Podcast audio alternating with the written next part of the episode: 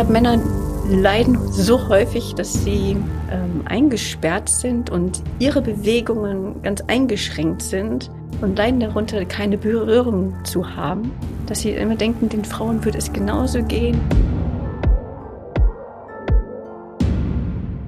Ja, herzlich willkommen, liebe Hörerinnen und Hörer, zur neuen Folge von Tatort Berlin, dem True Crime Podcast des Tagesspiegels. Mein Name ist Katja Füchsel. Und ich heiße Sebastian Leber. Schön, dass ihr wieder dabei seid.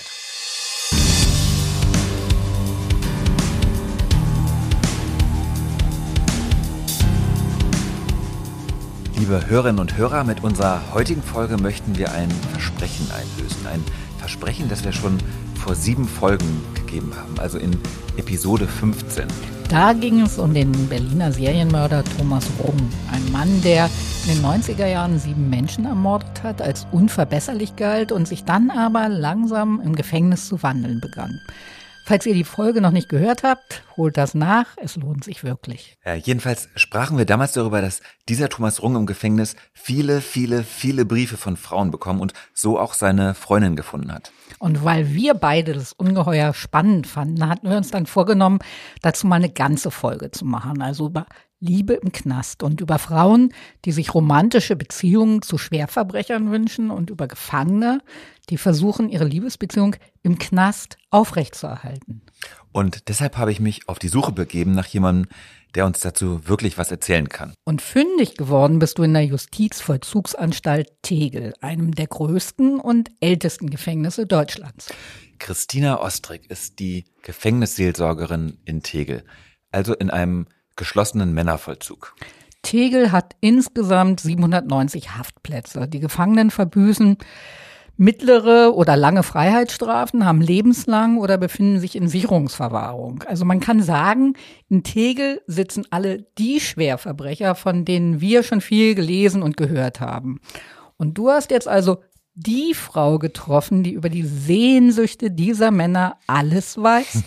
ja, so ungefähr. Also es war nicht ganz einfach, Christina Ostrick zu überzeugen, zu uns in die Sendung zu kommen. Sie hat sich erstmal ein paar Folgen von uns angehört und dann hat sie gesagt, ja, okay, das könnte sie sich vorstellen, aber unter einem Vorbehalt. Heiße Geheimnisse darf ich natürlich nicht erzählen und werde ich auch nicht erzählen. Alles, was ich hier sage, das muss ich allgemein halten, denn die Inhaftierten und auch die Mitarbeiter müssen darauf vertrauen können, dass ich die seelsorgerliche Schweigepflicht einhalte. Und ja, die umfasst tatsächlich alles, was ich eben im Rahmen der Seelsorge höre, auch wenn ich jetzt etwas hören würde, ähm, was vielleicht nochmal eine, eine Straftat war, dürfte ich es auch nicht sagen. Okay, dass Christina Ostrick ihre Schweigepflicht verletzt, können wir jetzt natürlich nicht erwarten. Aber dafür hat uns Frau Ostrick in eine Welt mitgenommen, die für die meisten hier draußen fremd und unheimlich ist. Also die Welt hinter Gittern. Eine Welt, in der ganz eigene Regeln, Abläufe und Gesetze gelten.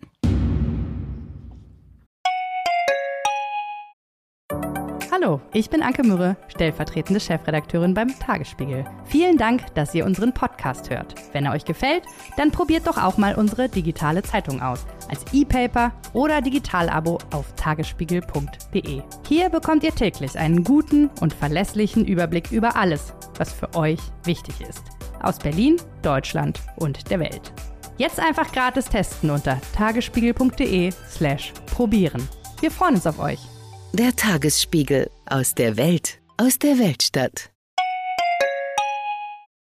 Dabei habe ich enorm viel gelernt. Also wie Menschen im Knast Beziehungen führen und wie sie Schluss machen, äh, was in der sogenannten Liebeszelle genau abgeht. Wir haben über schwule Partnerschaften gesprochen und äh, was passiert, wenn Insassen mit Bediensteten intim werden und auch welche Fehler Insassen begehen, die dann ihre Ehefrauen draußen auf die Palme bringen. Und all dieses Wissen wollen wir heute an euch weitergeben.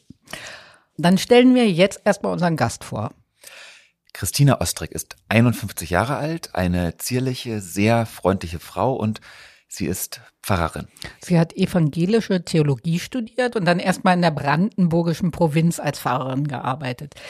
Sie wollte immer schon Seelsorge machen. Es hätte auch woanders sein können als im Gefängnis. Aber dann ist vor zwölf Jahren die Stelle in der JVA frei geworden.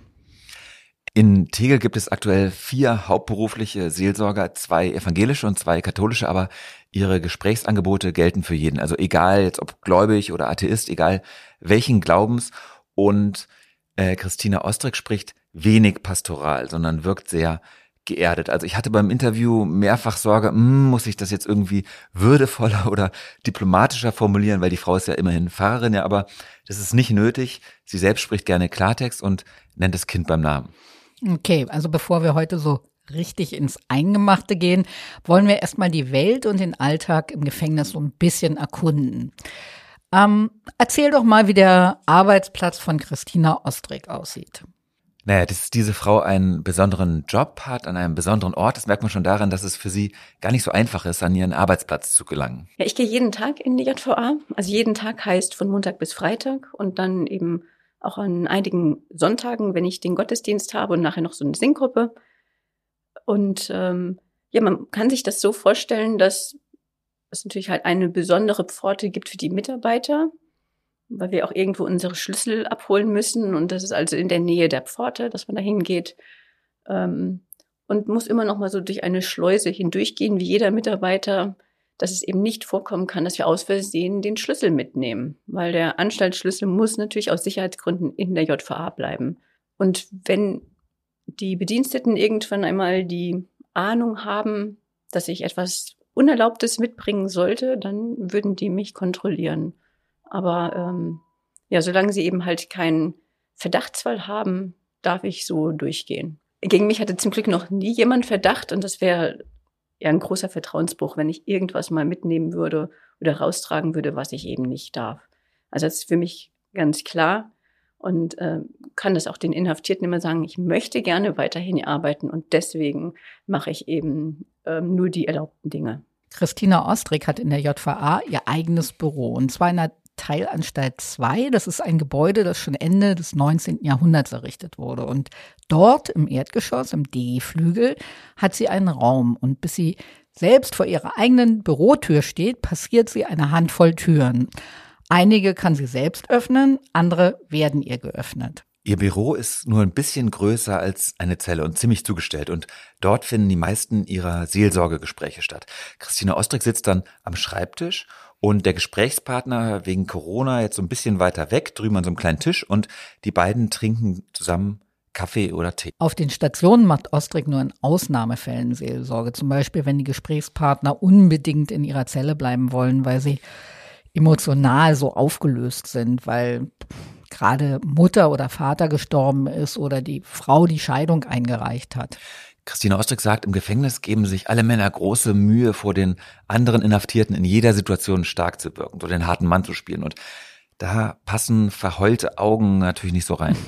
Damit nichts nach außen dringt, was in Ihrem Büro besprochen wird, hat Ihr Büro sogar eine Doppeltür. Also die Türschwelle zwischen beiden Türen beträgt so ungefähr 40 Zentimeter. Da kommt nichts durch.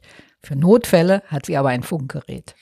Pro Tag führt sie maximal sechs Seelsorgegespräche. Im Durchschnitt dauern die Termine so rund eine Stunde und die Insassen können auch kurzfristig um Gespräch bitten. Dafür füllen sie dann einen Zettel aus, der landet bei ihr und dann kommt Christina Ostrick, wenn es dringlich ist, noch am selben Tag auf sie zu. Ansonsten kann es so zwei bis drei Wochen dauern, bis die Warteliste abgearbeitet ist. Und die Gesprächsthemen, die variieren stark. Also es gibt jetzt nichts, was ausgeschlossen wäre, mit mir zu bereden. Also es gibt so die ganz normalen ähm, Alltagssachen, die die Haft betreffen, die ihnen schwerfallen. Dann natürlich auch Beziehungsprobleme. Ähm, sagen hier, ach, meine Frau, die, die meldet sich nicht mehr, ich erreiche sie nicht. Oder ähm, die möchte sich trennen. Also sowas kann es sein. Es kann auch über Kinder gehen. Ähm, teilweise können die Väter ihre Kinder nicht sehen. Die Mütter möchten nicht, dass die Kontakt haben. Ähm, sagen, das ist kein guter Einfluss. Ja, und es kann natürlich auch also die Straftat an sich sein. Das, die ganze Bandbreite, die man sich tatsächlich vorstellen kann.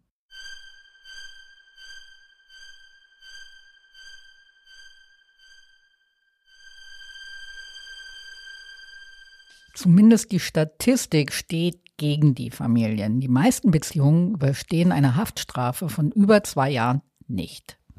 Also der Satz, ähm, meine Frau meldet sich nicht mehr, ja, das klingt ja schon hart nach Ghosting. Aber Tatsächlich kann es in Wahrheit auch ganz anders sein. Vielleicht sollten wir erstmal erklären, wie die Insassen der JVA Tegel überhaupt nach draußen kommunizieren können. So. Mobiltelefone sind in einer JVA grundsätzlich verboten, wobei es immer wieder vorkommt, dass sie auch ins Gefängnis geschmuggelt werden. Aber legal können die Insassen in Tegel nur über das Flurtelefon nach draußen telefonieren. Auf jedem Flur hängt eins und das müssen sich jeweils ja bis zu 30 Männer teilen und zwar zu Zeiten, in denen kein Einschluss ist. Und die Insassen können nur anrufen, nicht angerufen werden. Dafür aber können Sie fast jede Nummer anrufen. Das ist in der Urhaft in Moabit anders. Dort müssen die Nummern, die Sie anrufen wollen, erst noch freigeschaltet werden. Und auf dem Flur gibt es natürlich null Privatsphäre. Schon alleine deshalb, weil sich vor den Apparaten ständig eine Warteschlange bildet. Hm.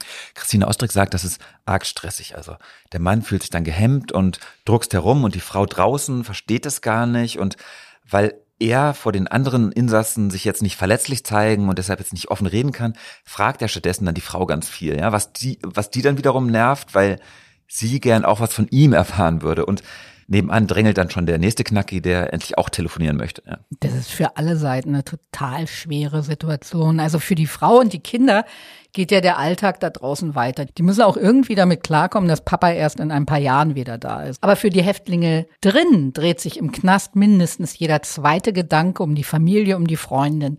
In diesen einsamen, eingesperrten, ereignislosen Tagen. Und oft wird dann die Freundin drin sogar wichtiger, als sie draußen je war. Und wenn sie dann anrufen und keiner geht ran, versuchen sie es wieder und wieder und wieder.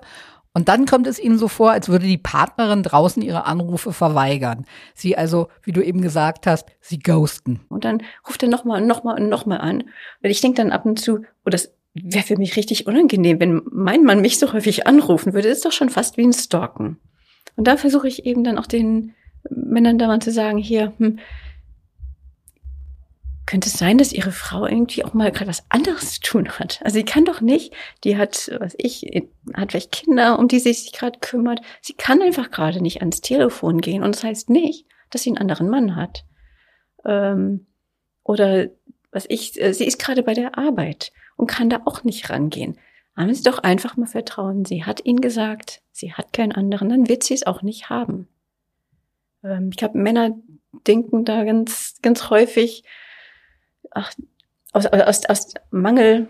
Ähm, ich glaube, Männer leiden so häufig, dass sie ähm, eingesperrt sind und ihre Bewegungen ganz eingeschränkt sind und leiden darunter, keine Berührung zu haben dass sie immer denken, den Frauen würde es genauso gehen und die Frauen würden sich jetzt Berührung irgendwo anders holen und das wäre dann immer durch einen Mann. Und dass eine Frau als ich auch einfach Freundin hat, die sie trifft ähm, und einfach so ein ganz normales Leben hat. Das übersehen sie, sondern haben sofort dieses Negative, ach, die betrügt mich bestimmt. Und das finde ich dann richtig schwer und da ähm, sage ich dann mal, stopp mal, also so nicht. Und jetzt Sie bekommen, äh, vertrauen Sie mir, Sie rufen jetzt eine Woche lang Ihre Freundin nicht an. Ähm, und dann, wenn sie es dann nochmal machen, dann haben sie auch mal wieder einen Gesprächsinhalt.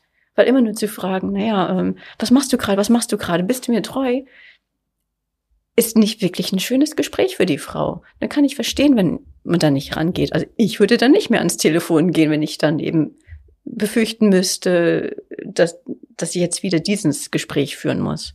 Okay. Daueranrufe sind also einer der großen Auslöser für Beziehungsprobleme. Das könnte sich übrigens bald noch steigern, denn die JVA Tegel will dieses Jahr Haftraumtelefonie einführen, ja. Dass dann also jeder Insass sein eigenes Gerät in seiner Zelle hat. In Moabit gibt es das teilweise schon und dann könnten die Anruffrequenzen noch deutlich zunehmen und die Frauen sich dann erst zurechtgestalkt fühlen. Also da bin ich ganz anderer mhm. Ansicht. Mhm. Dann erzähl. Ich finde, es ist allerhöchste Zeit, dass in Tegel endlich die Telefonie eingerichtet wird. Also das sind ja Zustände wie aus dem letzten Jahrhundert. Eines der größten Probleme im Strafvollzug ist doch, dass die Gefangenen jeden Kontakt nach draußen verlieren. Also nach der Haft werden sie auf die Straße gekippt, ohne Familie, Job und Zukunft. Und das ist doch kein Wunder, dass dann so oft was schief geht. Die Haftraumtelefonie gibt den Inhaftierten die Möglichkeit, nach Einschluss so lange wie sie wollen, mit ihren zehn liebsten Menschen zu telefonieren, ohne dass jemand mithört. Dass du wenigstens eine kleine Chance, Beziehungen nach draußen aufrechtzuerhalten. Im Bundesgebiet gibt es schon etliche Gefängnisse mit Haftraumtelefonie und die haben echt gute Erfahrungen damit gemacht. Ja, das sieht Christine Ostrick auch so. Vor allem die Chance, dass die Männer in der eigenen Zelle dann nicht mehr auf den harten Mann machen müssen und so herumdrucksen und dass dann vielleicht Gespräche entstehen, die der Frau draußen auch was bringen. Ja. Zum Beispiel hier Berlins neuester Haftanstalt Heidering, die ist auch längst dabei und auch die Berliner Häftlinge in der JVA Moabit oder im offenen Vollzug haben ein Handy auf der Zelle. Also das sind jetzt keine Smartphones, das sind so Seniorenhandys. Die hängen mit einer Schnur an der Wand und da kannst du nur mit telefonieren, also nichts surfen oder so. Es gibt aber noch ein weiteres großes Problem, was zu Beziehungskonflikten führt. Und das ist, dass die Männer im Zweifel gern die Unwahrheit sagen. Es kann auch sein, dass ja Probleme dadurch kommen, dass die Männer versuchen, den Frauen zu sagen, ich bin bald wieder draußen. Und dann sagen sie das frühestmögliche Datum, was es irgend gibt. Also machen ihr Hoffnung so nach ähm, Hälfte der Strafe werde ich entlassen oder nach zwei Drittel und erzählen ja also dann irgendwie, ach ja, ich soll gelockert werden. Also erzählen ganz, ganz viele Hoffnungen. Und die Frauen wissen nicht, dass es nur eine Hoffnung ist. Und die nageln dann den Mann darauf fest. Und du hast doch gesagt, du wirst jetzt dann, du wirst gelockert und äh, kommst raus und äh, wir können uns draußen treffen. Und ähm, da muss der Mann immer sagen, oh, nee, so war es dann nicht. Und hat mir meine Gruppenleiterin nicht gegeben also die Sozialarbeiterin. Ähm, das heißt, also die Probleme sind durch, naja, dass, dass sich die Männer zu viele Hoffnung machen und sie, sie meinen auch, sie würden ihre Beziehung retten, wenn sie ein möglichst frühes Datum sagen, weil die Frau dann besser durchhält. Ähm, leider ist aber ganz häufig, weil sie eben dann was sagen, was nicht haltbar ist, dass dann die Frauen enttäuscht sind und dann immer sagen, du musst aber doch irgendwas falsch machen, sonst wärst du doch jetzt schon draußen. Also das ist wie ein Boomerang. Das Erhoffte tritt leider nicht ein, sondern führt gerade dazu, dass die Frauen genervt sind und äh, ja, Beziehungsprobleme kommen. Partner können sich natürlich auch persönlich begegnen, also leibhaftig. Und da gibt es drei verschiedene Möglichkeiten. Da gibt es erstmal die regulären Besucher, also mindestens zweimal im Monat im Besuchszimmer, das heißt in Tegel Sprechzentrum. Da stehen vier Doppeltische in einem Raum, die Angestellten sitzen im Nachbarraum, können das Geschehen durch eine Scheibe verfolgen, aber die Gespräche nicht mithören. Ja, da finden also bis zu vier Besuche parallel statt. Und dementsprechend ist auch der Geräuschpegel, gerade wenn Kinder dabei sind. Und wenn in einer Ecke laut gesprochen wird, dann versuchen die anderen noch lauter zu sprechen. Das ist extrem unentspannt. Immerhin, seitdem die Corona-Regeln wieder gelockert wurden, dürfen sich die Paare dort bei den Besuchen umarmen, berühren und auch küssen, solange die Hände oben über der Tischplatte bleiben, damit nichts geschmuggelt werden kann. Daneben gibt es dann auch die Möglichkeit, bei Christina Ostrick um eine Pfarrersprechstunde zu bitten. Da können Paare, die Beziehungsprobleme haben, sich dann gemeinsam mit der Seelsorgerin zusammenfinden und dort zu dritt austauschen. Und die dritte Möglichkeit ist ein Treffen in der sogenannten Liebeszelle. Dort können die Männer mit ihren Partnerinnen tatsächlich drei Stunden lang ungestört zusammen sein. Also so eine Liebeszelle ist etwa 50 Quadratmeter groß, eher spärlich eingerichtet. Es gibt zwei Sofas, eine Küchennische, eine Toilette und einen Fernseher. Mhm, okay, also da hat man jetzt die Gelegenheit, sich zu sehen und Sex zu haben und dann kann man die Zeit auch mit Fernsehen verbringen. Ja. und warum zwei Sofas? Das wirkt auch erstmal seltsam. So. Ich habe dann von Christine Ostrick erfahren müssen, dass das offiziell gar nicht Liebeszelle heißt und dass es da auch nicht immer ganz so heiß hergeht, wie ich es mir jetzt vielleicht vorgestellt habe. Also Liebeszelle, das ist so ein äh, Wort, was dann die Inhaftierten verwenden. Also natürlich ist es ein Langzeitsprechraum und da dürfen nur ähm, Personen rein, die, naja, mindestens noch seit Antragstellung noch mindestens drei Jahre Haft vor sich haben, so ist es zumindest in Tegel, und die auch ja keine Sexualstraftat begangen haben, beziehungsweise wenn sie das gemacht haben, sie müssen dann eine Therapie auch gemacht haben. Also es muss ganz klar sein, wenn sich da ähm, zwei Leute begegnen, ganz häufig ist es eben Mann und Frau, dass ähm, die Besucherin trotzdem geschützt ist, weil die sind dann alleine für drei Stunden. Und da liegt die Anstalt, muss natürlich auch großen Wert darauf legen, dass nichts passiert bei diesem besonderen Besuch. Es gibt auch ganz viele Männer, die sagen, sie möchten gar nicht von ihrer Frau da Besuch haben, sondern die laden sich auch mal ihre Kinder ein. Also Liebeszelle ist irgendwie, man denkt immer so, naja, die möchten endlich mal wieder Sex haben mit der Frau, aber machen gar nicht alle Inhaftierte, sondern es gibt eben auch so, naja, wirklich eine, eine Familie, die dann zusammenkommt und dann die Väter Zeit haben, auch mal mit den Kindern ähm, zu spielen oder äh, kochen dann auch mit der Frau gemeinsam. Also auch das kann gemacht werden. Okay, aber wir bleiben jetzt trotzdem beim Wort Liebeszelle, oder? Ja, klar, auf jeden Fall. okay. Also Treffen in der Liebeszelle sind nur möglich, wenn die Beziehung zuvor von einem Sozialarbeiter als förderungswürdig eingestuft wurde. Und damit will man verhindern, dass sich Insassen Prostituierte in den Knast bestellen. Wie gesagt, Sicherheit geht immer vor. In Nordrhein-Westfalen gab es mal einen Mord in so einer Liebeszelle. Also es ging in dem Fall um einen Mann, der bereits seit 19 Jahren in Remscheid saß, wegen Mordes und Missbrauchs. Und der durfte nun regelmäßig mit seiner Lebensgefährtin sich in dieser Liebeszelle treffen. Und das ging auch gut, bis seine Lebensgefährtin auf die Idee kam, die Beziehung beenden zu wollen. Und da hat er sie in der Liebeszelle erstochen mit zwei Messern. Und wo die Messer herkamen, konnte bis heute, glaube ich, nicht geklärt werden. Puh, also wir haben schon mal gesehen, es ist super anstrengend, eine Beziehung aufrechtzuerhalten, wenn einer der beiden in den Knast muss. Zugespitzt gesagt, der Insasse denkt, für seine Frau sei das Leben draußen total leicht, weil sie ja frei herumlaufen kann und nur ihm gehe es schlecht und deshalb müsse die Frau doch bitte auch alle seine Wünsche erfüllen. Und die Frau denkt, weil er draußen diesen Mist gebaut hat, hängt nun alles an ihr und er muss sich da drin um überhaupt nichts mehr kümmern. Hm. Und weil das Ganze so viel Kraft kostet, solche Beziehungen aufrechtzuerhalten, machen manche Männer schon Schluss, bevor sie überhaupt in den Knast gehen. Ja, also gerade solche, die in der Vergangenheit schon mal eine Haftstrafe abgesessen haben und wissen, wie stressig das wird. Die kapitulieren dann, bevor die Bewährungsprobe überhaupt losgeht und sagen zu ihrer Freundin, komm, such dir jemand anderen. Und das klingt voll nach Märtyrer und tatsächlich aber tun die Männer sich damit eigentlich nur selbst eingefallen. Ja, logisch. Sie treffen mal wieder die Entscheidung und Sie behalten die Kontrolle. Dann kann die Frau gar nicht mehr weglaufen und ihn verlassen. Das schützt sie vor der ewigen Ungewissheit im Knast und der eigenen Verletzung. Bisschen feige vielleicht, aber ganz ehrlich, ich kann das auch gut verstehen. Ja. Das heißt aber nicht, dass diese Männer dann froh sind, niemanden zu haben und niemanden zu wollen. Also im Gegenteil, sie möchten natürlich auch flirten und sich verlieben und so. Und was ich persönlich jetzt überhaupt nicht nachvollziehen kann, die haben durchaus Chancen. Und zwar Frauen, die draußen in Freiheit leben. Ja, und zwar nicht zu knapp.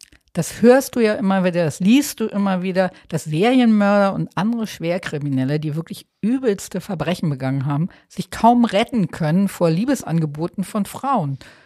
Ein spektakuläres Beispiel war Charles Manson, dieser durchgeknallte Sektenführer und Mehrfachmörder, der auch sehr unansehnlich war, ja, und besonders als er dann im Knast noch ihm die Haare ausgefallen sind und er sich so ein Hakenkreuz groß auf die Stirn geritzt hat, ja. Und selbst bei diesem ekligen Typen haben sich reihenweise Frauen gemeldet. Am Ende, da war er schon 79, wollte ihn seine junge Freundin heiraten. Die war 26. Ja, wobei er da im letzten Moment noch einen Rückzieher gemacht hat, weil er hatte den Verdacht, dass diese Frau vielleicht selbst nicht ganz so dicht ist und äh, nach seinem Tod seine Leiche ausstellen wollte, um damit Geld zu verdienen. Ja. ja. Also so extreme Beispiele gibt es aus Tegel leider oder besser Gottlob nicht zu berichten, aber das Phänomen, das kennt Christine Ostrick schon. Also es ist ganz interessant. Ähm, Männer erzählen mir immer wieder, dass sie neue Bekanntschaften auch gemacht haben und geben Annoncen dann auch auf und bekommen dann äh, Zuschriften. Passiert, dass Frauen oder auch andere, in der Regel Frauen dann auch, den Inhaftierten schreiben und bekommen natürlich dann auch wunderbare Briefe zurück. Also die, die Männer freuen sich dann über diese Bekanntschaften, verzieren dann teilweise die Umschläge auch ganz besonders. Das ist was, ja, wobei den Männern dann das Herz aufgeht. Bei Gedichten und Liebesbriefen der Männer wird Ostrick auch öfters um Rat gebeten. Das heißt, die Insassen kommen zu ihr und fragen nach ihrer Meinung. Bei Gedichten gibt es jetzt keine Ratschläge, was ich besser reimen würde beispielsweise und sie ändert auch nichts, aber sie sagt dann schon, welche Stellen sie berühren. Und bei, ich sag mal, nicht literarischen Liebesbriefen schaut sie dann auch gern drauf, wenn die Männer zum Beispiel wissen wollen, ob bestimmte Passagen verständlich sind, ja, nicht, dass sich sonst irgendwie Missverständnisse noch entstehen. Und da hat Ostrick auch schon öfters mitformuliert und hilft gern. Und auf der anderen Seite ist sie, was diese Briefe zur Anbahnung von Beziehungen angeht, auch ein bisschen skeptisch. Ich mache mir dann nur Gedanken, wenn Frauen irgendwie mit falschen Voraussetzungen dahin gehen. Also das heißt sie ganz häufig, sich, ähm, dass Frauen gerade dann schreiben, wenn sie schlechte Erfahrungen gemacht haben. Sie möchten dann vielleicht diese schlechten Erfahrungen wettmachen. Und da ist ein Mann, der schreibt ihnen tolle Briefe.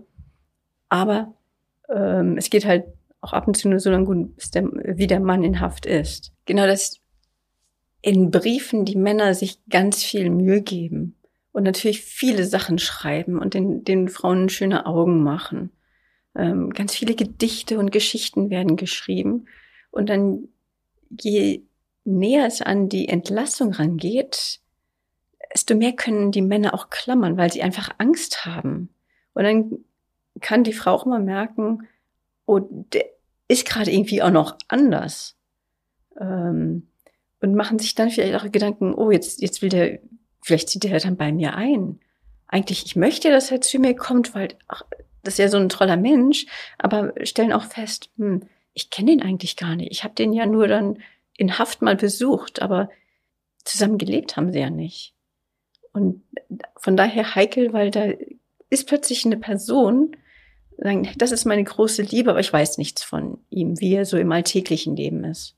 Über die Motivation der Frauen, da kann Christine Ostrick aus ihrer eigenen Arbeit wenig sagen, weil sie ja hauptsächlich mit den inhaftierten Männern spricht und die Frauen maximal im Beisein der Männer trifft. Ich kann ja mal ein bisschen von den Frauen erzählen, die Thomas Rung ihre Briefe ins Gefängnis geschickt haben. Also wie gesagt, der Berliner Serienmörder Thomas Rung wurde Mitte der 90er Jahre wegen mehrfachen Mordes verurteilt. Er ist ein empathieloser Gewalttäter gewesen, der sich nur für sich selbst und seinen Vorteil interessierte. Er hatte sein Leben lang geraubt, gemordet und vergewaltigt. Und trotzdem bekam er nach der Verurteilung etliche Briefe von diesen Groupies.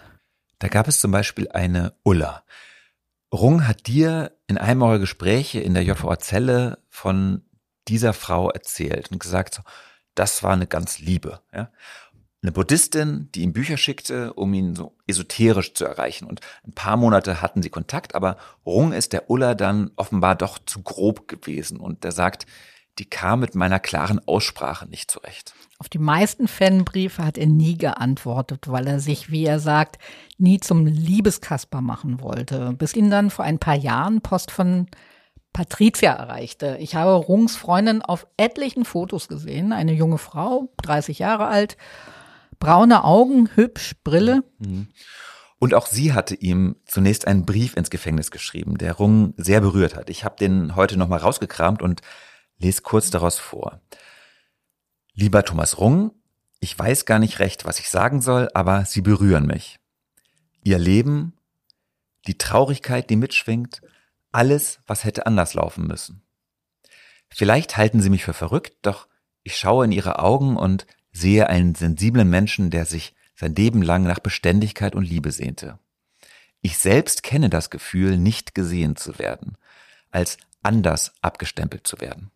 Ich war mit Patricia verabredet, als ich Rungen damals in der JVA-Zelle besucht habe. Weil ihr dann aber was dazwischen kam, haben wir ziemlich lange telefoniert. Und Patricia hat mir erzählt, dass sie damals, bevor sie den ersten Brief geschrieben hat, so eine gewisse Leere in ihrem Leben gefühlt habe. Bis sie dann eines Abends eine amerikanische Dokumentationsserie über Todeskandidaten geguckt hat. Und diese Serie brachte sie dann auf die Idee, Menschen zuzuhören, die, wie sie sagt, jeder andere vergessen will.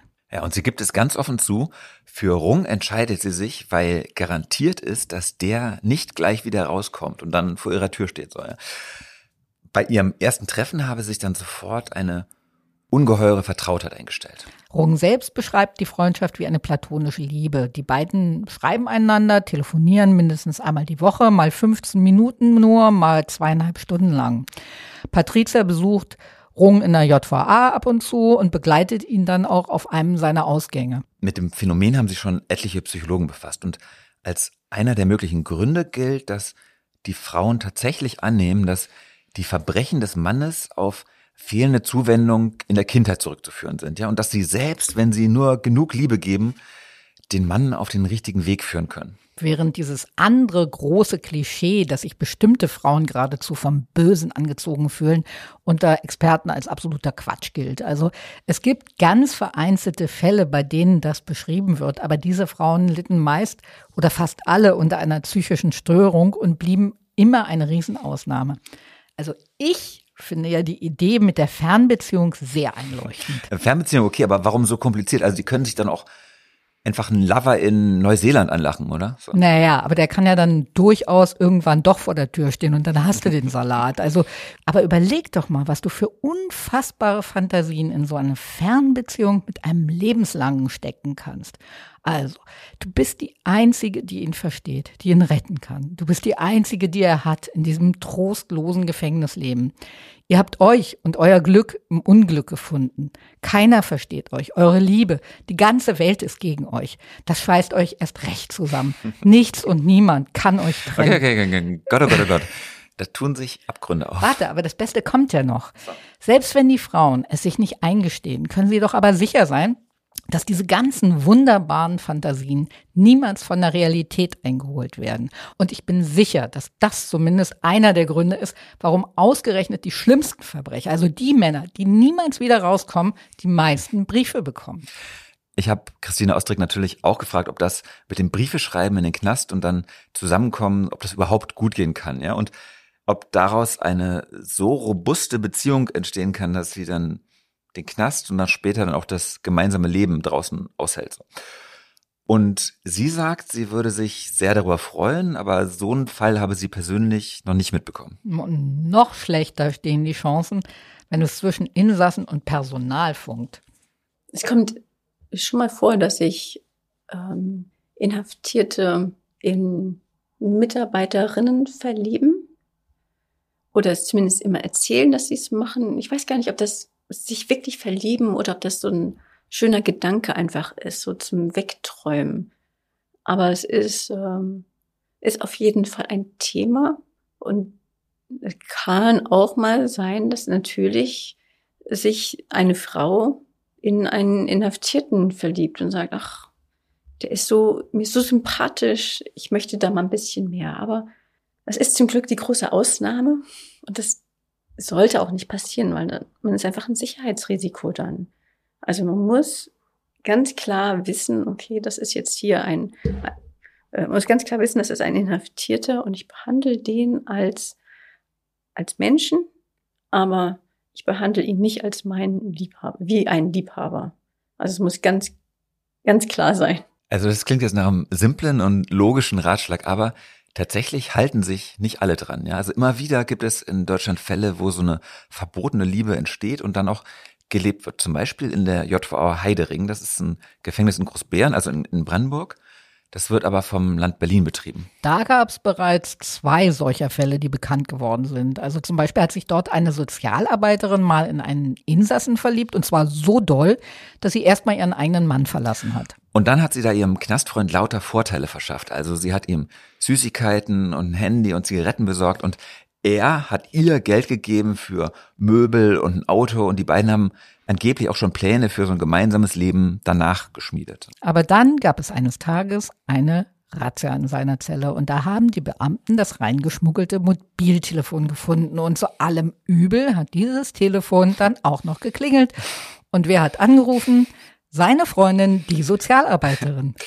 Und die beiden sind deshalb vor Gericht gekommen und auch verurteilt worden, er wegen Bestechung und sie wegen Bestechlichkeit. Sie hat natürlich ihren Job verloren und die beiden haben dann aber später noch zusammen einen Sohn bekommen. Inzwischen soll das Paar aber wieder getrennt leben. Ja, das ist ein besonders heftiger Fall wegen der Bestechung, aber auch ohne wäre es strafbar. Also in der JVA Tegel ist vor drei Jahren eine Beamtin in große Schwierigkeiten gekommen, weil sie in der Gefängnisdruckerei einen Sicherheitsverwahrten oral befriedigt hat. Und dafür ist sie dann letztes Jahr wegen sexuellem Missbrauch von Gefangenen verurteilt worden. Und dabei spielt es überhaupt keine Rolle, dass der Sex einvernehmlich war. Und angezeigt hatte sie übrigens der Anstaltsleiter. Hallo, ich bin Lorenz Marold, Chefredakteur beim Tagesspiegel. Wenn Ihnen unser Podcast gefällt, testen Sie doch gerne auch mal unser E-Paper oder unser Digital-Abo mit allen Inhalten von tagesspiegel.de. Wir sind rund um die Uhr für Sie da, damit Sie wissen, was wirklich wichtig ist. In Berlin, in Deutschland und international. Sie können unser Angebot jetzt gratis testen unter tagesspiegel.de slash probieren. Der Tagesspiegel aus der Welt, aus der Weltstadt. Also mal Zwischenfazit. Als Insasse eine Beziehung mit einer Brieffreundin anfangen, ist offenbar nicht so eine tolle Idee. Eine Beziehung mit einer Angestellten anfangen, ist eine ganz, ganz schlechte Idee. Bleibt eigentlich für mich nur noch die einzig logische Option Homosexualität. Also es gibt sowas, dass genau, dass sich Beziehungen in der JVA zwischen Männern entwickeln. Also einfach sagen, okay, so, heißt auch so, naja, knastschwul. Also eigentlich sind sie heterosexuell, aber naja, im Haft gibt es einfach halt nicht die Möglichkeit, mit einer Frau zu schlafen und sagen, okay, also jetzt hier im Knast eben knastschwul. Ähm, und es gibt natürlich auch welche, die, die homosexuell ähm, veranlagt sind. Ich habe nur mal von einer Beziehung mitbekommen, die dann auch ähm, über die Zieglerzeit hinaus bestand, aber wenn ich richtig informiert bin, ähm, sind sie jetzt auch nicht mehr zusammen. Ähm, in der Regel sind, wird ja eine Person vorher auch entlassen und verspricht also dann äh, dem Partner, ja, wir bleiben in Kontakt. Aber ganz häufig ist es so, dass wenn eine Person entlassen wird, sie auch alles hinter sich lässt, was irgendwie mit der JVA zu tun hat. In dem Fall dann auch den Partner. Was natürlich für die Person, die in Haft ist, dann ähm, besonders traurig und schwer ist. Er sagt, na, aber wir hatten noch so eine gute Beziehung und ich hätte gedacht, hier mit ihm ist es anders und werden einfach dann da enttäuscht.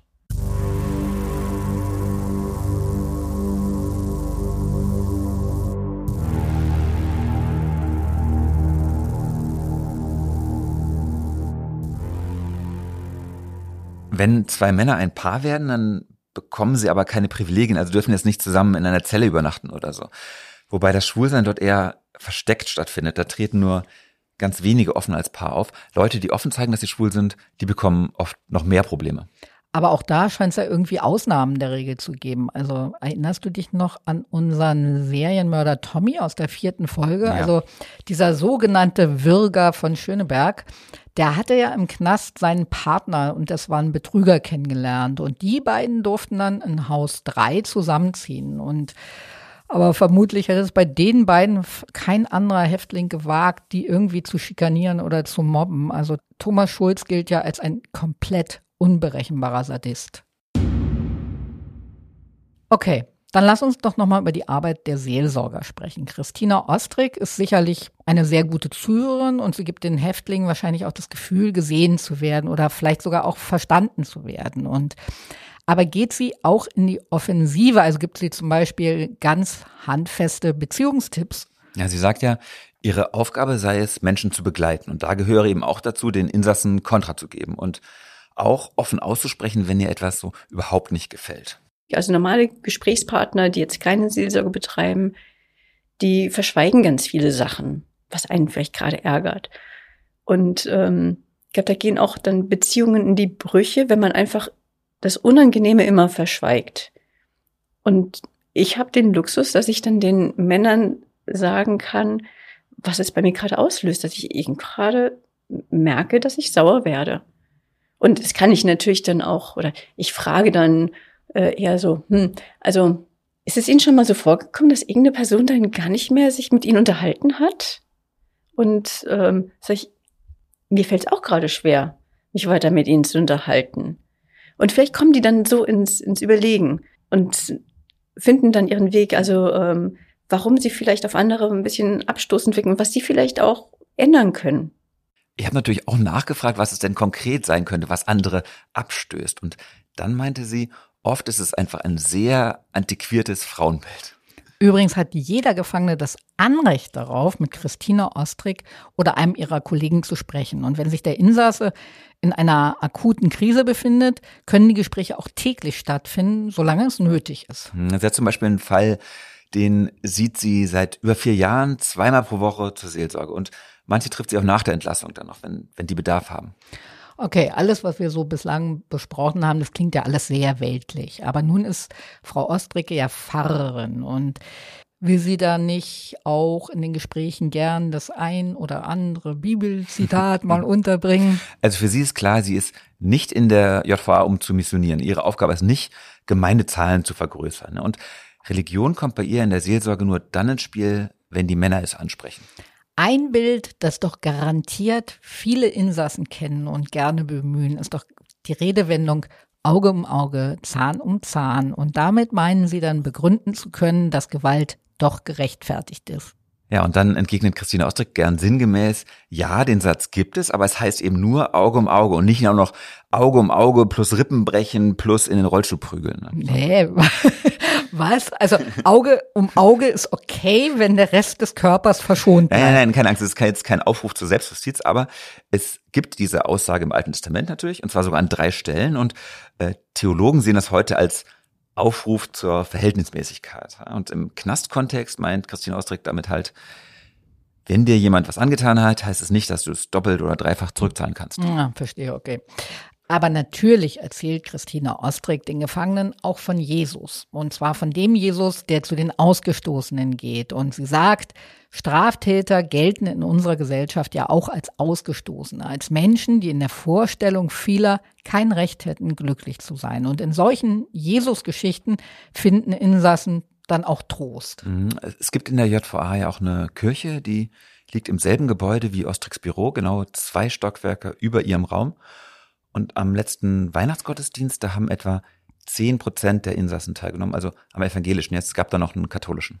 Sie hat auch erlebt, dass Häftlinge erst im Gefängnis zum Glauben finden. Und das freut sie natürlich einerseits, aber es kommt eben auch vor, dass dieser Glaube dann ausufert und fanatisch wird. Also bei manchen Muslimen wird dann plötzlich ganz, ganz viel Haram, also sündig. Und da fragt sich Christina Ostrick dann auch, naja, also vieles von dem, was du so vorher angestellt hast, ist ja auch Haram eigentlich.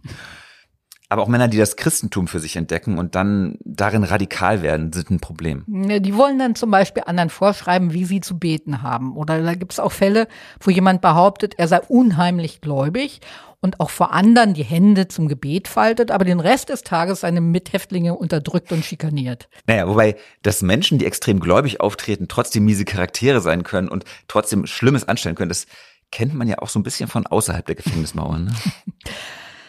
Sag mal, Sebastian, du hast ja vorhin erzählt, dass die Pfarrerin eine sehr zierliche Person ist. Und in Tegel arbeitet sie nun täglich mit Gewalttätern. Pff, da sind ja auch viele kräftige Typen, oft mit niedriger Hemmschwelle drunter. Und hat sie eigentlich manchmal Angst, dass ihr einer irgendwas antut?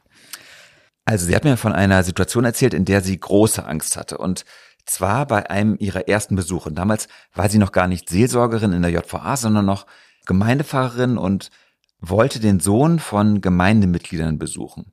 Und der saß im Maßregelvollzug, also für Menschen, die so starke psychische Probleme haben, dass man sagt, die können nicht in den normalen Justizvollzug.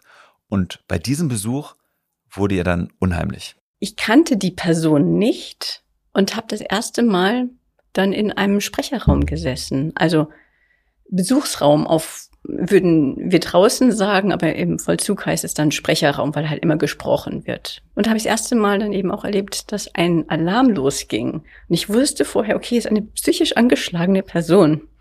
Und plötzlich war dieser Alarm da. Und ich war alleine und wusste gar nicht Hilfe. Ähm, wissen jetzt die Bediensteten, dass ich noch in diesem Raum bin und kann mir jetzt irgendwas passieren? Das war eine ganz interessante Erfahrung mal. Aber das ähm, ging mir zum Glück also nur in diesem Maßregelvollzug mal so. Und nachher dann bei mir, ähm, da kann ich die Abläufe dann auch besser. Und da habe ich natürlich auch mitbekommen, dass keine Person vergessen wird, sondern dass natürlich alle Mitarbeiter dann auf dem Schirm haben, wer so im Haus ist. Ähm, damit die das auch wissen, muss ich auch, wenn ich zu einem Inhaftierten hingehe, mich immer anmelden an der Zentrale. Ich habe zwar den Schlüssel und kann einfach überall hingehen, aber aus Eigenschutz gehe ich also immer erst zur Zentrale und äh, melde mich da kurz an und sage dann auch, wenn ich aus dieser Teilanstalt rausgehe, dass ich eben wieder weggehe. In der JVA Tegel hat sie für den Notfall immer ihr Funkgerät dabei, so wie alle anderen Angestellten auch, also die Krankenpfleger, Psychologen, die Ärzte, Sozialarbeiter.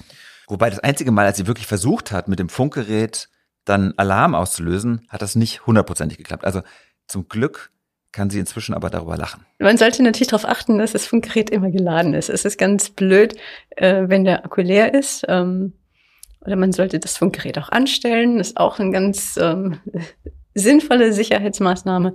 Ähm, ja, also mir ist es einmal so gegangen, dass ich da nicht drauf aufgepasst hatte. Ähm, das war ziemlich ungünstig, aber ähm, ja, ist alles gut gegangen und jetzt, ähm, wenn ich irgendwo hingehe, fragen dann die Bediensteten und Funkgerät dabei, angeschaltet, Akku voll. Das ist so eine ähm, ein Überbleibsel.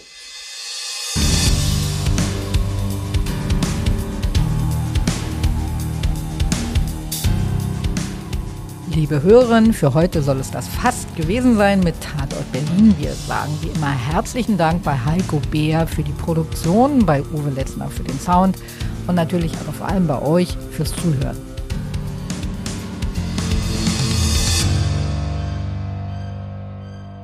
Aber wir haben ja noch unsere Rubrik, die wir beim letzten Mal ins Leben gerufen haben, nämlich Ihr fragt, wir antworten. Und ihr könnt uns alles fragen zu diesem Podcast, zu unserer Arbeit als Reporter beim Tagesspiegel, zu allem, was ihr wissen wollt. Einfach eine Mail an Tatort Berlin in einem Wort at tagesspiegel.de schreiben. Ja, beim letzten Mal hat ja Katja schon ihre ganzen Straftaten aufgezählt, die so im Laufe ihres Lebens begangen hat. Es war eine unfassbar lange Liste. Es war echt abartig. Und Sebastian hat gekniffen, Feigling. Ja. Gut, ähm, kommen wir zur nächsten Frage. Und die lautet, welche Podcasts hört ihr denn so privat? Äh, ehrlich gesagt, eher wenige. Also ein paar True Crime Podcasts, aber das ist ja nicht wirklich privat. Und wenn, dann höre ich gerne Podcast-Serien. Also mein Freund Flo mochte ich beispielsweise und Cui Bono und den Kunstpodcast Finding Van Gogh. Und ich bin auch hier wieder das genaue Gegenteil ja. von Katja. Ach ja, wo denn noch? Äh, nee, wir beantworten hier Hörerfragen. Ja, das hat jetzt keiner gefragt, sondern es geht um Podcasts. Also ich höre extrem viele Podcasts. Mein liebster ist seit Jahren Hoaxilla, der Skeptiker-Podcast, aber auch eine Stunde History, Lage der Nation, der Animus-Podcast, Fest und Flauschig natürlich. Wie jetzt so hier nur deutsche Podcasts oder was? Englisch zu anstrengend? Ja, ich bin leider sehr faul. Feige und faul. Gut, letzte Frage für heute. Erzählen euch eure Gäste manchmal Dinge, die ihr dann nicht im Podcast erwähnen dürft? Natürlich, das kommt sogar eigentlich relativ häufig vor. Also das sind dann Informationen, die uns helfen, Zusammenhänge zu verstehen, die aber eben nicht an die Öffentlichkeit dürfen. Zum Beispiel, weil sie jemand schaden könnten oder weil sie die Ermittlungen gefährden. Solche geheimen Informationen sind aber bei uns beiden sehr gut aufgehoben. Mhm, ja. Nächste Folge gibt es dann mehr Fragen und mehr Antworten. Zum Schluss haben wir wieder einen kleinen Werbeblock. Wenn ihr den Tagesspiegel testen wollt, und zwar komplett kostenlos und unverbindlich, dann geht auf die Homepage tagesspiegel.de slash crime. Dann bekommt ihr einen Monat lang jeden Morgen gratis die Zeitung in den Briefkasten oder das E-Paper aufs Handy plus alle Inhalte hinter der Bezahlschranke auf tagesspiegel.de. Und blutig geht es jetzt auch weiter, denn wir haben heute mal wieder eine Podcast-Empfehlung für euch. Und zwar ein Podcast aus dem Hause Tagesspiegel, den Güncast. Übergänge aus der Hölle. Danke, Katja. Also, die Fragen sind, wie funktioniert der weibliche Zyklus? Was geschieht eigentlich beim Orgasmus im Gehirn? Und so weiter. Die Chefärztin und Gynäkologin Dr. Mandy Mangler spricht alle zwei Wochen mit den beiden Journalistinnen Esther Kogelbohm vom Tagesspiegel und Anna Kemper vom Zeitmagazin über alles, was für Mädchen und Frauen im Laufe ihres Lebens wichtig ist. Wissenschaftlich eingeordnet, klischeefrei und voller Neugier auf den weiblichen Körper. Der Güncast vom Tagesspiegel hört unbedingt mal rein. Unsere nächste Folge Tatort Berlin erscheint wie immer in vier Wochen. Bis dahin freuen wir uns wahnsinnig über Sterne und Bewertungen, wo immer ihr auch unseren Podcast hört. Es hilft uns sehr, noch sichtbarer zu werden und dann von noch mehr Menschen gehört zu werden. So ist es. Danke fürs Zuhören, ihr Lieben, und bis zum nächsten Mal hoffentlich. Bis dahin. Tschüss, Sebastian. Tschüss, liebe Katja.